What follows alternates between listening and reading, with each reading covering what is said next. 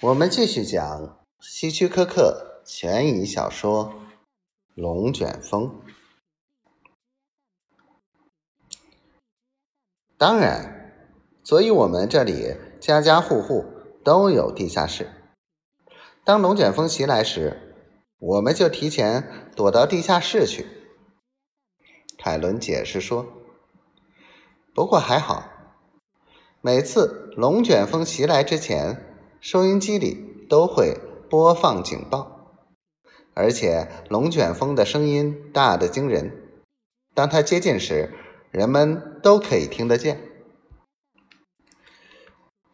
那是一种什么样的声音？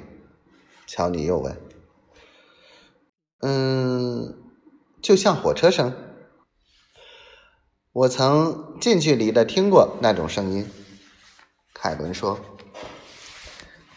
当时还是在地形开阔的田野里，龙卷风发生时，我无处躲避，正巧看见路旁有条水沟，我急忙滚到沟里，将身子紧紧地贴在沟底，这才侥幸捡回一条命。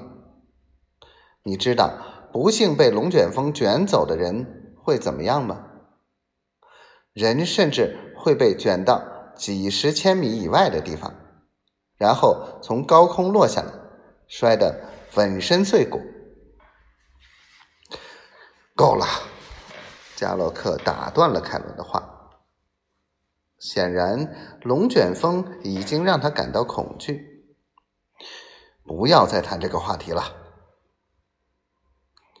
凯伦做好了晚饭，两个歹徒狼吞虎咽的吃了起来。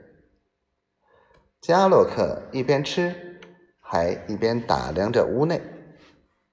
有好几次，他的目光都从那把古董猎枪上扫过。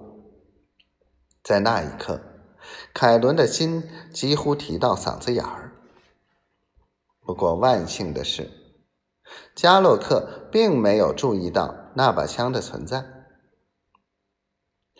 吃完了晚饭。加洛克在客厅里继续看着凯伦，乔尼则爬上阁楼，从箱子里取出了枪支。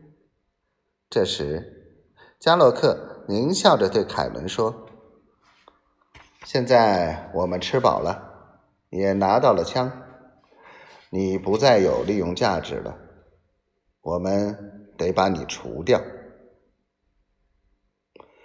尽管凯伦心里非常恐惧，但他也很清楚自己必须尽可能的拖延时间。于是，他尽量保持着微笑说：“你们是在和我开玩笑吧？